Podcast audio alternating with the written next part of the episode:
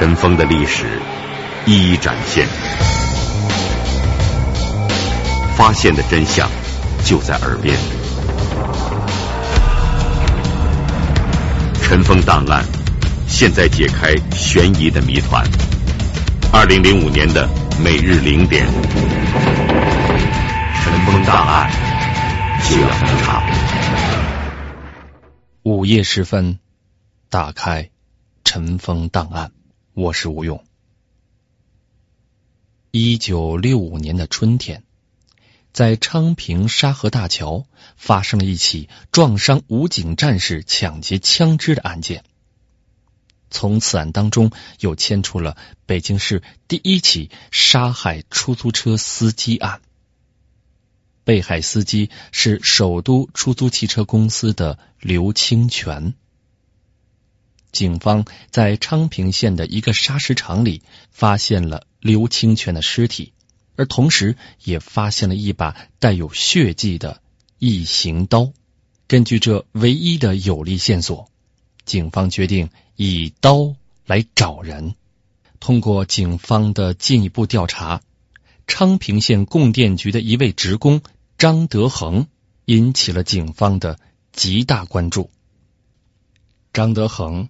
不仅有作案时间、条件符合犯罪嫌疑人的面貌、服装特征，而且还有反常表现。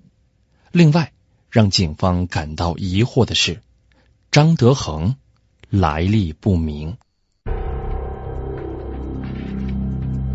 一九六五年的一天早晨，一位武警战士去沙河大桥执勤。然而，他没有想到的是，一辆卧车径直向他撞去。车上下来一个人，从战士身上抢去枪支，而后又向昌平方向驶去。一起抢枪案，牵出北京市第一起抢劫杀害出租车司机案。此案亲历人。为您详细讲述《尘封档案》，敬请收听。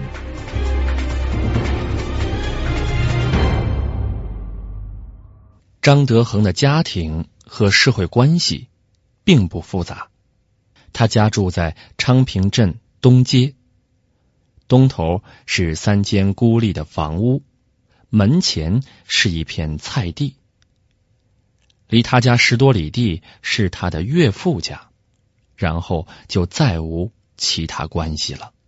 调查当中呢，发现呢，前两年呢，他曾经去他岳父家里头去了，所以刑警队长啊，就连夜的带人到了他岳父家里去，嗯，问他岳父啊，最近张登来过没有？嗯，他岳父说呢，昨天来了，问他看见拿什么东西了没有？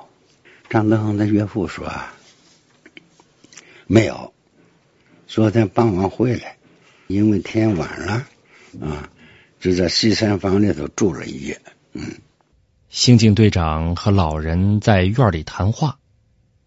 侦查员来到了西屋，箱子、柜子、炕上、被下，全都搜了个遍。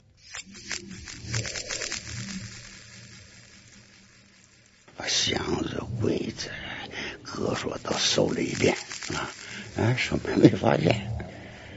这时候啊，有技术科的一个干部抬头一看呢，上面是支顶棚，那个顶棚呢坏了一块他随即的又找了一个凳子，蹬着摸摸，从房顶里头啊就摸，嗯，最后啊，哎。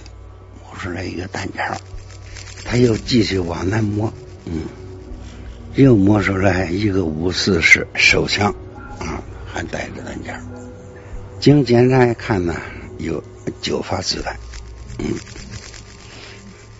技术干部啊，拉开这枪膛一看呢，里边还顶着一发子弹呢。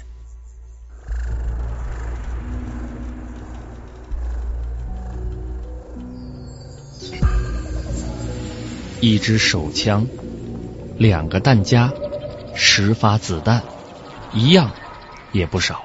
结果呢，这样枪也有了，十发子弹呢啊，一个不少的也有了。这时候那个侦查员们都非常高兴，嗯嗯。可是时间呢，已经到了啊凌晨两点多钟了。警方又乘胜追击。凌晨三点钟，他们到了张德恒的家。开门的是张德恒的妻子。侦查员啊，直奔炕头，嗯，你看是他女儿在那正睡觉呢。这个刑警队长就问呢，说：“嗯，你丈夫上哪去了？”他妻子说：“他晚上就没回来。”队长问他。说他走时候拿什么东西了没有？他妻子说没有。又问他呢，他拿粮票和钱了没有？他妻子说也没有。这时候呢啊，我悔恨呢自己呢啊，指挥有点失误。说他既已证明他是个重大嫌疑犯，为什么不给他太原秘密跟踪，插上尾巴呢？没给他跟踪上。我说准是啊，咱们下午啊上他岳父家里去，让他看见了，嗯，所以他不敢回家了。咱们明明呢在他岳父家呢又找到了那个枪，所以他连夜呢就逃跑了。咱们这不是打猎的反被狼咬了吗？虽然说打猎的被狼咬了，但是根据侦查员们的分析，张德恒。身无分文，所以不会走得太远。刑侦处长要求广泛发动群众，布下天罗地网。除车站、旅店之外，昌平县要出动全县民兵拉网搜索，同时侦查员在其家进行蹲守。转眼到了金秋时节，绿色的玉米一人来高。村里冒出缕缕的炊烟。刑警队长带领着侦查员和民兵一起搜索，在一个田间小路上，两位民兵遇到了一个可疑的人。他自称啊是黑山寨的人，民兵看着他呢，好像是张德恒，因为咱们事先呢把张德恒的照片都发给他们了，因此呢啊。这个民兵就带他说到队部去，走了一段路以后啊，这人说呢，我要解解手啊，就这个啊带着这个人，这民兵就让他去了，结果这个人呢一猫腰呢就从从庄稼地里头给跑了，那当时那个玉米都是一人来搞啊，所以跑了就不好找了。嗯，民兵追了一会儿没有追到，于是向队长报告。就在第二天，有群众反映说，傍晚看见一个人在张德恒家的南面向张家遥望，同时还发现自家地里的萝卜少了两个。据此分析啊，说张德恒不是他老婆说他也没带钱，也没带粮票，可能是张德恒那么偷着饿的不得了了，回来偷扒两根萝卜吃了。根据这个情况分析呢，他很可能啊回家。说第三天晚上啊，张家呢果然呢有人来来敲门，侦查员呢就示意啊让他老婆去开门去。嗯，张德恒一进门啊就被抓住了，是刑警队长立即把他送到预审部门去了。预审员立即展开了对张德恒的审问。张德恒对杀人、抢车、撞人、抢枪的罪行，以及抛尸、扔车、藏枪的地方，都说得清清楚楚。但是，当问他抢枪的目的和他的来历的时候，他却一言不发了。一九六五年的一天早晨。一位武警战士去沙河大桥执勤，然而他没有想到的是，一辆卧车径直向他撞去。车上下来一个人，从战士身上抢去枪支，而后又向昌平方向驶去。一起抢枪案，牵出北京市第一起抢劫杀害出租车司机案。此案亲历人为您详细讲述。尘封档案，敬请收听。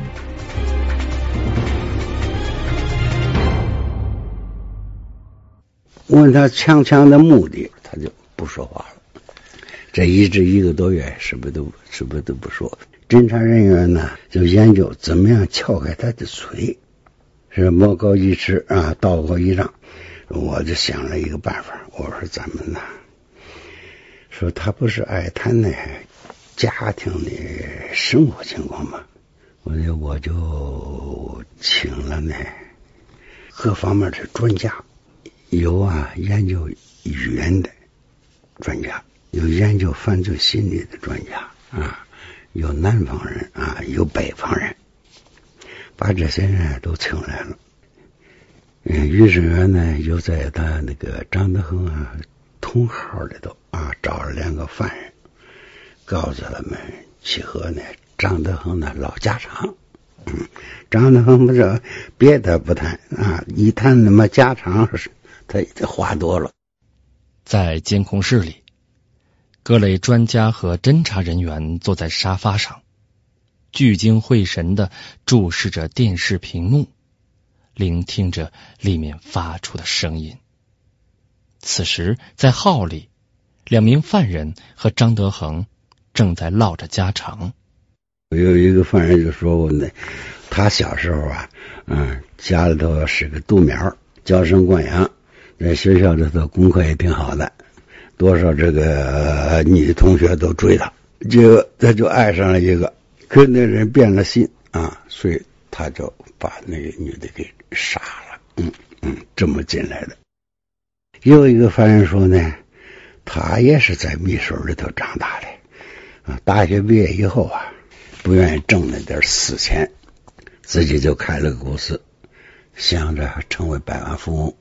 就以出卖啊钢材为名，骗取了别人了一百零五万，嗯，这么样给进来的。听着两位同号的犯人在说着自己的身世，张德恒也开口了。他就回忆说呀：“我小时候啊，生活也挺有意思的。我常在大海里游泳，大海是那么大，一眼都望不到边儿。”天水相连，有时候在岸边呢，还拾着捡着这个海蜇，当时呢就撕吧撕吧就给它吃了，那味道那个鲜哦。根据这几个人聊天的情况，专家进行了分析。后来聊完这些以后啊，经过啊专家的分析啊，专家们听完了呀，他讲这些话以后啊。认为他是山东口音，说生吃海蜇，到大海里头去游泳，说明他住家啊离海呀不超过二十华里。判断呢，这个人呢就是山东半岛某县的。听到这儿，刑侦处长告诉技术部门，连夜洗印张德恒的大头像，发了紧急通知，重点是在山东。要让刑警队长啊，那一带人啊飞到山东去，到沿海各县一个县一个县的去查。第二天下午，刑警队长乘飞机来到了青岛，迎接刑警队长的是当地刑警队的田队长。他们来到了大队部，介绍过案情，叫当地的侦查员们看过照片，但是侦查员们都说不认识这个人。队长说：“你们先休息一下，明天我派一个县一个劳改农场的啊去给你们查去。第二天呢当他们来到蓬莱县的时候当地的刑警呢就碰了那个刑警队长说一看这照片看了半天他说这是我们逃跑那个犯人叫这个蒋永胜啊。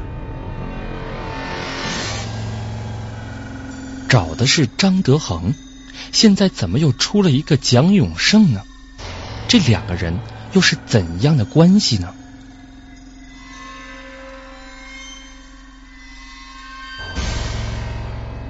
咱们的刑警队长请他谈谈具体情况。那个彭兰的刑警队长说，三年前呢，县刑警队送到监狱里头啊，一个抢劫犯。抢劫犯呢是个小伙子，因为我们才判了两年半。他来这儿以后啊，态度非常好，嗯，呃，劳动也积极，也服从领导啊，遵守那狱规。三个月后呢，这当了电工，就可以在厂内自由活动了。当电工，他又和瓦工、木工、水暖工啊，这个住到一个房间里头。嗯，半年以后啊，他提出来了要学开汽车。厂子里头就一个南京啊跃进牌的那个小小卡车，司机有时候教他开车，他很快呢就学会了。因此呢，就和司机啊，也有时候外出去拉货去。他为人聪明，伪装的又好啊，和职工啊，呃，相处的关系都挺好。嗯，可是呢，正准备给他减刑时，有一天晚饭后，他私自开车逃跑了。刑警队长带着胜利的喜悦回到了北京。他们乘车直奔预审处，将所查的情况向刑侦处长做了汇报。预审处长决定再次提审张德恒，而这次要单刀直入，彻底打垮张德恒的精神防线。这是一间不大的预审室，桌子后面、中间坐着预审员，右面坐着检察官，左面坐着。记录员，桌子上放着调查材料，门外站的是武装警卫。张德恒被带进了预审室，预审员看着张德恒，足足有一分钟。蒋胜，你还不交代吗？还要顽抗吗？他听到蒋永胜三个字以后啊，马上就像啊霜打的茄子一样蔫了，就。面对预审员和检察官，这回张德恒交代了全部的真实情况。呃，于是要问他你怎么知道啊？志愿军那些番号？江胜就说呀，我越狱以后乘船呢到了大连，嗯，然后在那混了两天，又乘火车上了沈阳，嗯，当时呢志愿军的复国人员呢都在沈阳住。嗯，就一块在一块混，嗯，从他们口中啊知道啊那个伤员、呃服弱兵的啊那复原情况，嗯，我想啊，嗯，何不乘此机会呢？嗯，冒充复员军人呢？于是又跑到了通县啊，自称是啊昌平人啊，嗯，从那骗了介绍信啊，回了昌平。于是员又问他：“你作案的目的是什么呢？”江生说：“我杀人抢枪啊，不是目的，是取得作案的工具。抢吴京的枪支以后，就是为了抢银行，因为银行的钱多，又多是女同志，我抢人一担子，就细数不干了，因为我老婆孩子。”感情都非常好，抢一担子以后，我们就过下半辈子。在审讯的过程当中，江永胜还交代了抢车、杀人、抢枪的一些经过。他是想着，先有个车，你交通方便了，他作案抢银行也好，啊是抢这个枪也好，他都必须有个交通工具。嗯，所以他先先得有个。不这，在长平那个路上给他杀的。嗯，他事先呢准备好了一个棒子吧，把司机从后边打脑袋，打懵了，打懵了，嗯，然后车子停下以后啊，就又打了几下，给司机还打死了，打死了，他不会开车嘛，他就开车的上昌平了。刚才为您讲述的是北京市第一起抢劫杀害出租车司机案的内幕。本期节目讲述人。原北京市公安局刑侦处处长朱峰，我是吴勇，下次节目再见。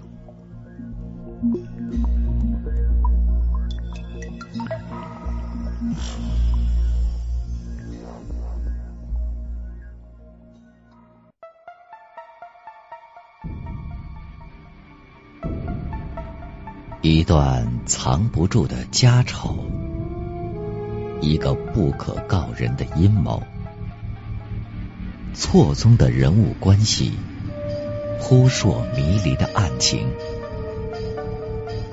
尘封档案为您讲述古玩店轶事。